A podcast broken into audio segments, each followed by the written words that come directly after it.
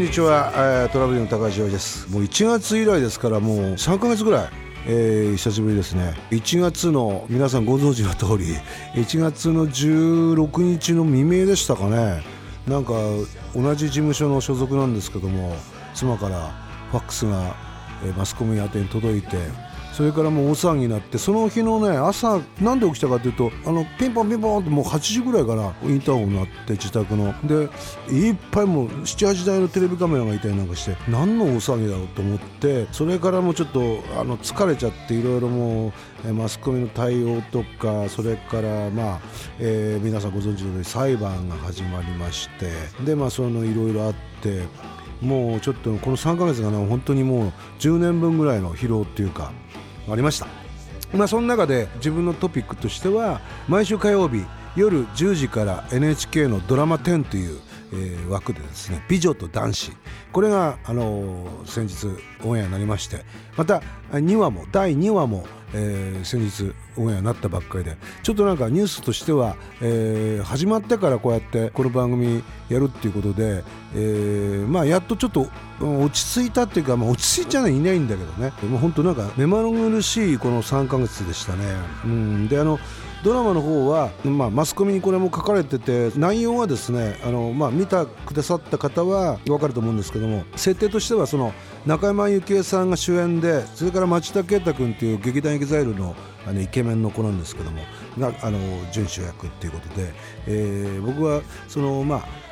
仲間由紀恵さん演じるところの IT 企業のですね、えー一流の方が、まあえーいろいろあって日の出プロの出向になっちゃうっていうところででそこの日の出プロのあの所属の、まあ、唯一の、まあ、設定として田所信也っていう役をやらせていただいてるんですけども、えーそれはもう昔はあの一発でかいヒットがあったっていうことで、えーね今はあの通販の仕事をやりながら、まあ、復活を狙ってるという役どころなんですけども、まあ、あの仲間由紀恵さん演じるところの沢渡一子さんそれから町田啓太君が演じるところの崎坂亮君この2人の、まあ、物語が中心なんですけどね。でその中で先ほど言いましたけどマスコミであの2月ぐらいかな発表あった時にあの一発屋はねあの昨年の11月にお話いただいたんですよ11月の末に。でまあ、マネージャーが本持ってきてこういう話があるんですけどっつってでまあ本っていうか、まあ、青本って言ってまだあの製本する前のあのシナリオなんです脚本なんですけど見た時に、まあ、一発屋の役ってことでまあちょっとねまあそうなんだけど断ろうかなと思いながら34話まであったんですよね。でその34話までもうできてって、えー田淵さんって方の、えー脚本なんですけど見たらちょっとグッとくる。まあ妻子に逃げられたっっていうかまあ妻子に逃げられたっていう言い方ないよね。でもよく考えたらね。子供は逃げないからね。まあ俺は自分のことか重ね合わすとね。だから妻が連れてったっていうことで出てって娘と会えないってあ今の状況に俺そっくりだなって思って。これを後々書き直したんじゃないかとかね。俺に合わせてあの NHK うざいことやるなとかよそんなえぐいことやるなって言って全然違います。本当偶然はないなと思って僕引き受けたんですよね。だから何か俺にとってこの田所信也役をやることによってなんか見えてくんじゃないかなってでまたあのちょうどマスコミの人たちに囲まれて、まあ、あの家とかにも張り付かれていろいろまああの裁判も始まって言わなきゃいけないこともあったんだろうけど言えないような状況もあったりなんかしてでその中でやっぱり自分としては、まあ、一応は、まあ、タレントっていうかねバラエティとかも出させてもらってるけれどもその中でやっぱりもともとベーシックは歌手であり、まあ、たまにこう芝居やらせていただくっていうことで、まあ、アーティストとして表現できるのは歌じゃないかそれから演技じゃないかって、まあ、演技は下手なんですけどねただそのそのものズバリやるからなんかリアル感として自分がやっぱり一生に一度当たり役があるかないかっていうそういうなんかものだと思うんで、えー一生懸命やっております。まあその中で「あのハローマイラブって曲を田所信也のその役の人が一発出した歌っていうことで書いたんですけどまあ僕が書いたんですけどあのドラマ上では人が書いた曲ってことになってるんですけどもそれがねなんかすごくあのオンエアから反響があってあの聞かせてくれてまあワンフレーズでもう消えちゃうんであれなんですけども、えー今日はですねまずその曲を、えーいていただきたいと思います。それでは聴いてください「ハローマイラブ田所信也です。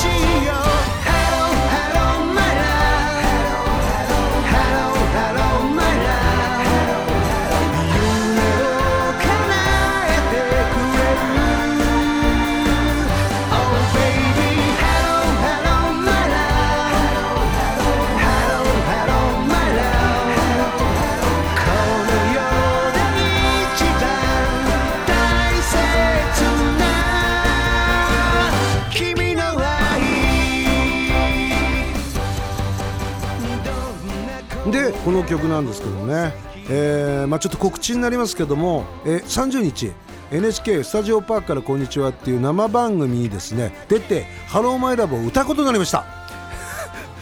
なんと、えー、歌うことになりましてまあいろいろありますよね。そんでまあぜひ歌ってくれって声が嬉しいですよねでもね。あのあのドラマの中と曲として書いたんだけれどもなんかね自分でもまあポップな曲書いてくれって言われてうーんとちょっと悩んでて、まあ、ある程度も50越すとちょっと渋い曲書きたいなとか思うんだけどもそうじゃなくてそのあまあでも初心に戻ってビートルズで言えば「Please Please Me」みたいな曲かなとかって、まあ、そんな感じで書いた曲だったりする比較的その反響が、まあ、40代50代60代の方からもすごく80年代とか懐かしい感じがするみたいな感じで言われて、まあ、それを狙って書いたんですけどもうんそれもありましたね。ともろもろあのあと田所信也さんがあの関西弁をしゃべるっていうんで俺ちょっと抵抗あったんですけどもなんでやねんっていうところで、えー、今一生懸命先生がついてやってるんですけどやっぱ関西からくれもんよね。えそれ関西弁ちゃうんやないの？みたいなことありますけど、えー、っと僕の中での設定ではもろ関西にいる関西の方じゃなくて、まあ、関西から上京してまあ、ある程度あの司会とかの時は標準語っていうか、まあ、東京弁とか関東弁しゃべるんだけども、まあ、ちょこっとした感情的になると関西弁になってしまうっていう程度なもんなんですからまあまあそこはちょっと多めに見てもらいたいなっていう。思っております、えー、そういうわけでですね、えー、そういう告知もいたしましたが、まあ、本当にね日の出プロの面々実はもう20話の中で8話まで取り切っちゃいましてで日の出プロのまあちょっとメンバーとこの間ちょっと焼肉に食事行ってまあまあもう話すことって食べ物の話しかないですよ一日中ね昼間のシーンだったら昼からずっと朝から夜中まで昼間のシーンやってるとね体内時計が狂っちゃうんだよね。でなんかずっと昼な感じしててなんでこんな疲れるのかなと思うともう12時間ぐらい経ってたりするんだけどもその中であのさっき言ったあの、えー、りょうくんの役やってる町田君といつも「焼肉食いてえね」とかっつって「いやー女優さん行きましょうよ」っていう話から「へ行こう行こう」って話になって、えー、座長である仲間由紀恵さんも「行こうよ」と言って「じゃあいつにする?」って結構あの連中の中であのスケジュールってなかなかすぐ決まんないんだけどまあ先の話にするとあれだからっつってあるところのあの焼肉屋を抑えてでみんな行くって言ったら8人か9人ぐらいになっちゃって。でまああの8時40分ぐらいに行く終わる予定だったのがあの NHK ってね不思議にあのちゃんと1時間休憩するんですよ。食事休憩。でそれが入っちゃったんで「えー」とかって言ってみんなお腹空いててで、まあ、11時半ぐらいに11時10分ぐらいかな行ったんですけど。まあ、その焼肉屋さんがあの僕と中村幸恵さんが入っていったらねあのあのそれ大女優ですから中村幸恵さんは。で、まあ、今ねマスコミちょっとなんかこう騒がしてる高橋ですからなんでこの2人がみたいな。でまあオンエア前だったんでね、まあ、オンエアの後はまああそういうことかっていうことなんでしょうけども。とりあえずあのそうですね。生で「ハローマイラブ歌うちょっと話戻りますけども。ただねあの先は先々は言えないんですけどこの後ね。内容についてはね。だけどまあそのなんだろうな。えっ、ー、と俺はこの去年のうん11月にそのこのお話いただき2月から撮影入ったんですけどもうずっと連日その8話まではビチビチの撮影の日が続きまして。でまあ今日に至っちゃったわけなんですけども。でまあその田所信也さんを自分を投影して重ね合わせてそんで、えー、田所信也がどうなっていくかっていうことは、まあ、だ僕は大体知ってるんだけどそれはまあお楽しみっていうことなんですけどもまあやっぱりその、うん、なんだろうな田所信也の設定も僕よりちょっと分かんない、まあ、50ぐらいなんだろうけど、まあ、結構年取ってから一発当ててそれからぐーっと下がってうーんっていうもがきがあっててもう一回這いがっていこうっていう全く俺の気持ちと一緒なので、えー、そうなんですけども。まああのまだ詳細はあのまだ未定なんですけども秋口か冬口年内にはあの、まあ、あるまだ発表できないんですけど女性のロックシンガーの方とジョイントでコンサートをやって全国回ろうじゃないかっていう今企画を進めております。でそれで久々に、えーまあ、トラブルをまた高橋洋二もですね、えー、と今年きっかけにですね、えーまあ、8月までそのオンエアがドラムがあるんですけども、えー、それ終わっってちょっとこうリハやってアルバムを作ったらそれを持ってですね、えー、全国各地回りたいなっていうふうに思いますのでその時にまたコンサート会場でお会いできればなっていうふうに思ってます、えー、もう今年もう57になりますけど本当にあのポール・マッカートニーまだ72でもう現役でまあ2時間45分とか3時間近くのライブやるってもうもう本当にもうすごい大先輩っていうかもうねそういう背中を見て俺らはずっと追っかけてあの小学校の時から、えー、ロックンロールやってきて、えー、ますんで、えー、絶対諦めないで行こうっていうねそういうなんか気持ちは強いですよね。ですんでまあドラマと sync して sync っていうかまあ全部は無理ですけどもあの sync できればいいなっていうふうに思っております。でまた素晴らしい今日の出プロの中の社長で森本レオさんっていう方もその人もポール・マッカートニーと同じ年で72なんですけど本当若くてね思いやりがあってまあちょっと僕いろいろ疲れたりしたじゃないですかいろんなねプライベートだっていうかまあプライベートなんだけどこうマスコミの方に方にこう書かれたりねまあ、あの聞いてるこれもちょっとチェックしてる方も多いと思いますけども初期に出たねもうちょっと古い話になりますけどまあ、こんなとこでっていうのもなんだけど自分の番組ですから言いますけどもあのー、何？あの束縛とか、うん、まあ束縛っていうのはあのどうなんだろうね。何を基準に言うのか分からないけどその書かれているようなことは全くないですよ。あのその露出の多いあの服を着させなかったとかそれから門限があったとか全くないよね。だからその全くないんですよ、うん、だからそれは全然違うなっていうかまあ書かれたことは全部ないです。で書かれてないことはあるかもしれないよそれは。うん、あるかもしれないけど。それはじゃあ今言われてるそのモラルハラスメントっていうことなのかってことになるとうんモラルハラスメントって定義があまりにも広すぎちゃってわからない、うん、判断できない。ないとも言えないしあるとも言えない。あのそれはだから今あの提訴っていうかこれはねあのいろんな番組でも言ってるんですけどみんなあのあのー、なんでそんな長引かして俺ね、あのー、なんだろう世の中的にはモナハラ夫でそれでなんだろう別れない？でしがみついてるみたいな未練がましいってまあ、未練がましいのはいいわ。未練はいいわ。別に俺の勝手だからいいんだけどそういうふうに思われてるかもしれないけど僕はねあれですよ。あのー、1月の6日の日にまあ提訴してる側の代理人に電話してあの交渉にっていうか協議に応じますよって言ってるんですよ。だけどまあいろんな状況っていうか条件ってあるじゃないですか特にやっぱ子どものことなんですけども、えー、そのこととかもいろいろあってで訴える側が取り下げないと裁判って終わらないので俺から終わらせましょうっていうことはできないんですよ。これはなんか意外と法律俺も知らなかったんだけどねあのそういうこともあって、えー、なんか長引いております。まあ、ただやっぱりまあ家庭のことなんでねあのまあ、元気に、まあ、僕はあのかみさんをテレビで見て頑張ってるなとかいうふうに思いますけど、まあ、便乗商売って言われてもそれでね番組出て増えてるわけだからそうなのかもなと思いながらも俺はなるべくその俺は違うぞじゃなくてねあのバラエティも出てるしそういう話題も出てるけどただまあ、さんま御殿出させていただいてもうやめようともうこのこの話題についてのその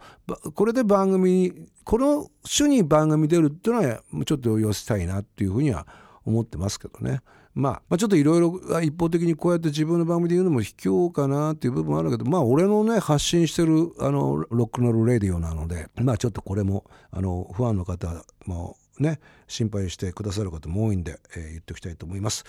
えー、それでですね30日の、えー、スタジオパークからこんにちは、えー、に、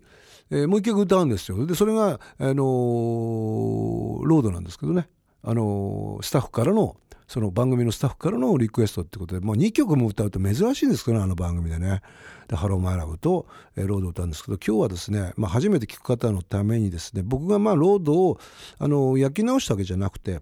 ロードっていうのは13章まであってその中の1章2章3章じゃ順番をちょっと組み替えて、えー、10年ぶりに出したもうでも4年前になりますけど2011年、まあ、自分のあの故郷の、えー、宮城も含めて、えー、日本で未曾有の大震災があってそれでちょっとこうすごくいろんなあの次回にそのエピソードをお話ししますけどもそれで、えー、これをぜひこのメッセージとして出したいなと思った曲でお別れしたいと思います、えー、今日はロードの中でもですね、えー、新しいバージョンというか、えー、ロード2章から、えー、3章に行って1章で終わるっていう3曲で1曲になってる、えー、曲です、ロード君の分まで生きよう。それでは See you next 日あの時君と出会っていなければこんなに悲しむこともなかったと思う。でも会わなけりゃもっと不幸せだった。どんなに年をとっても手をつないでいる。そんな二人でいようと誓ったことも今は昔の思い出の物語この道もこの車もこの景色だってあの夜と同じままさただ俺の横で眠ってたはずの君だけが